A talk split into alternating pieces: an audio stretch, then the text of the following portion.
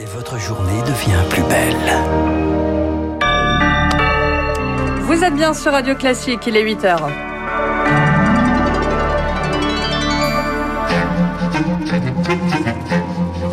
7h30, 9h, la matinale de Radio Classique avec Guillaume Durand.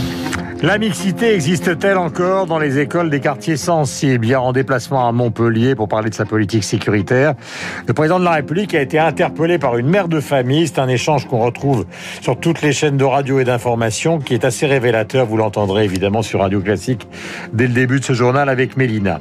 Le président qui a aussi annoncé un nouveau plan de lutte contre le trafic de drogue. Hors de question de dépénaliser le cannabis. Et pourtant, les boutiques qui vendent du CBD, du chanvre sans effet psychotroques fleurissent un petit peu partout en France. Et puis à la fin de ce journal, le pari fou d'un violoncelliste au chômage technique depuis un an.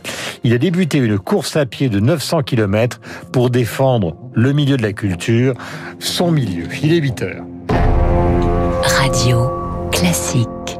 Mélina Emmanuel Macron était venu parler sécurité hier à Montpellier. Il a été rattrapé par un autre sujet qui est celui de la mixité sociale. Le chef de l'État a visité un commissariat. Il a annoncé la création de 50 nouveaux postes de policiers dans la ville sur les 10 000 supplémentaires euh, promis partout en France d'ici la fin de son quinquennat.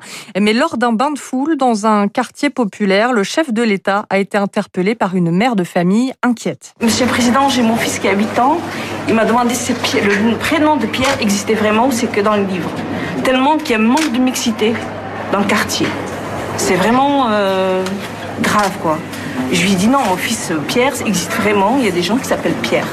Moi, je fais sortir mes enfants, mais c'est vrai que cette question m'a choquée. Et euh, voilà, parce que moi j'ai connu l'école de la République euh, avec la grande mixité, et ce que je ne retrouve plus malheureusement maintenant. Et j'ai mis ma fille à Saint-Jean-de-Védas, je me lève très tôt le matin pour la ramener, parce qu'il y a beaucoup plus de mixité, pour qu'elle connaisse l'école que j'ai connue moi. Emmanuel Macron a également passé une partie de sa journée avec des policiers de la BAC qui lui ont montré les principaux points de deal de Montpellier. Le président entend euh, renforcer la lutte contre le trafic de drogue, lancer un grand débat pour parler de la consommation de stupéfiants au moment où le marché du CBD cartonne en France. Ce produit issu du chanvre ne contient pas les effets psychotropes du cannabis.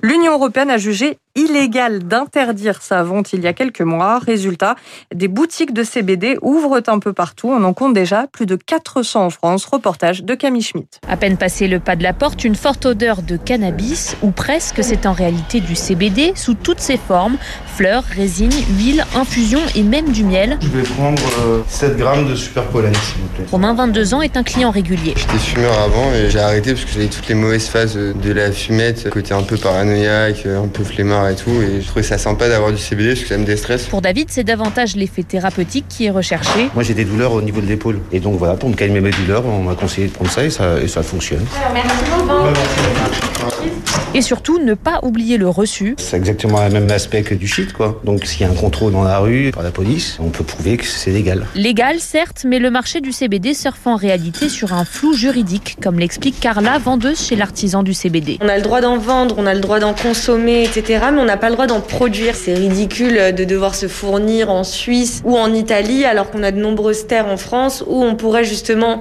produire notre propre CBD. Ça serait beaucoup mieux pour nous et même en termes de coûts énergétiques, c'est beaucoup plus intéressant. De la production à la vente, le marché français du CBD est estimé à près d'un milliard d'euros par an en cas de légalisation.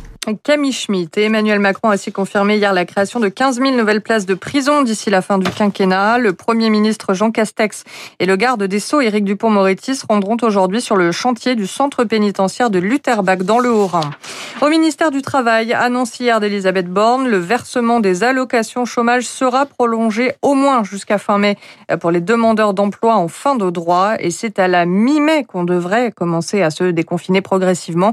Dans une interview au Télégramme ce matin, le ministre de la Santé, Olivier Véran, se dit favorable à une approche territoire par territoire pour lever peu à peu les restrictions. En attendant, les mesures sanitaires sont renforcées aux frontières. À partir d'aujourd'hui, les voyageurs en provenance du Chili, d'Argentine, du Brésil, d'Afrique du Sud et de Guyane devront obligatoirement s'isoler durant 10 jours dès leur arrivée en France. L'objectif, c'est de freiner la propagation des variants du Covid-19 et les forces de l'ordre pourront venir contrôler ces personnes à leur domicile, même si pour l'instant les policiers n'ont pas encore reçu de consignes bien précise. Ils sont un peu dans le flou, explique Thierry Claire, secrétaire général adjoint du syndicat UNSA Police. Tout dépendra du nombre de personnes qui, qui seront contrôlées. En fonction des disponibilités opérationnelles, nos collègues procéderont à des contrôles, qui seront des contrôles aléatoires. Actuellement, le, nombre de, personnes qui arrivaient euh, du Brésil sur une semaine, c'était à peu près entre 900 et 1000 passagers. Si ces 900 ou 1000 passagers sont euh, domiciliés sur la même commune, ça posera un problème, forcément. C'est vrai que ça sera, ça sera plus compliqué à gérer. Si par contre, ces personnes seront euh, résidentes sur différentes communes, les contrôles pourront s'opérer dès lors que euh, on n'approche pas la, la centaine, parce que c'est vrai qu'ensuite, ça va être bien compliqué pour nos collègues de pouvoir contrôler tout le monde. Un propos recueilli par Marie Martyrossian pour Radio Classique. Il est 8h05 sur l'antenne de Radio Classique et c'est justement Mélina Fachin qui vous présente la suite du journal. L'actualité à l'étranger, d'abord, c'est le verdict attendu dans les prochaines heures dans le procès de Derek Chauvin aux États-Unis. Le jury est en train de délibérer. Il va devoir décider à l'unanimité si ce policier blanc est responsable de la mort par asphyxie de George Floyd il y a moins d'un an à Minneapolis. En Allemagne, le dirigeant conservateur Armin Laschet succédera-t-il à Angela Merkel à la chancellerie? La CDU l'a désigné hier au détriment du bavarois Markus Söder comme candidat pour les législatives de septembre prochain. Et puis en Russie, l'opposant numéro 1 à Vladimir Poutine, Alexei Navalny, a été transféré hier dans une unité médicale carcérale en grève de la faim depuis trois semaines. Son état de santé très préoccupant était au cœur d'une réunion des ministres européens des Affaires étrangères hier. Et puis on termine ce journal avec une belle histoire, celle d'un violoncelliste reconverti en marathonien. Gauthier Herman, c'est son nom. Comme l'immense majorité des, des musiciens, des, des, artistes, a été frappé de plein fouet par la pandémie. Il ne pratique quasiment plus son métier, mais pour qu'on ne l'oublie pas, lui et les autres, il s'est lancé un défi, rallier Paris à Aix-en-Provence à pied, 900 km en 13 jours, soit l'équivalent de deux marathons quotidiens, pour faire passer un message. Comme vous l'entendez, je suis un petit peu essoufflé puisque je suis en train de démarrer mon deuxième marathon de la journée. L'idée, c'est d'aborder le sujet de la reprise de la culture et non pas de l'arrêt de la culture. Les deux choses qui nous ont le plus manqué depuis le début de la pandémie, c'est l'itinérance. Nous, on passe nos vies, c'est-à-dire entre 160 et 180 jours par an sur les routes, dans les avions, euh, à se balader, à aller faire des concerts partout.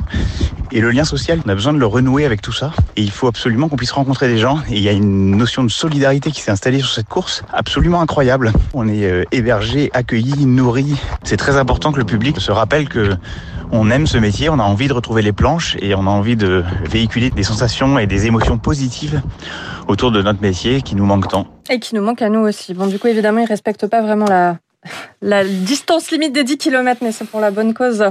Merci Mélina. Philippe de Villiers, le jour d'après, Albin Michel, il sera l'invité politique de la matinale, Eugénie Bastier. Et donc, nous retrouverons à partir euh, de 8h40. Elle sera accompagnée de Christophe Barbier. J'évoquais tout à l'heure cette réunion du 20 avril 92 à Wembley. 70 000 personnes et Gun N' Roses, Metallica, Robert Plant, Roger Daltrey, Mood Purple, Black Sabbath, Van Halen, David Bowie, Annie Lennox, George Michael, Elton John, Lisa Stanfield et Liza Minnelli. Tous là pour rendre hommage à la mort donc récente de celui qui a évidemment beaucoup marqué euh, l'histoire de la musique et, du rock. Il s'agit de Freddie Mercury. Voici une interprétation de Bohemian Rhapsody par Elton John et Axel Rose.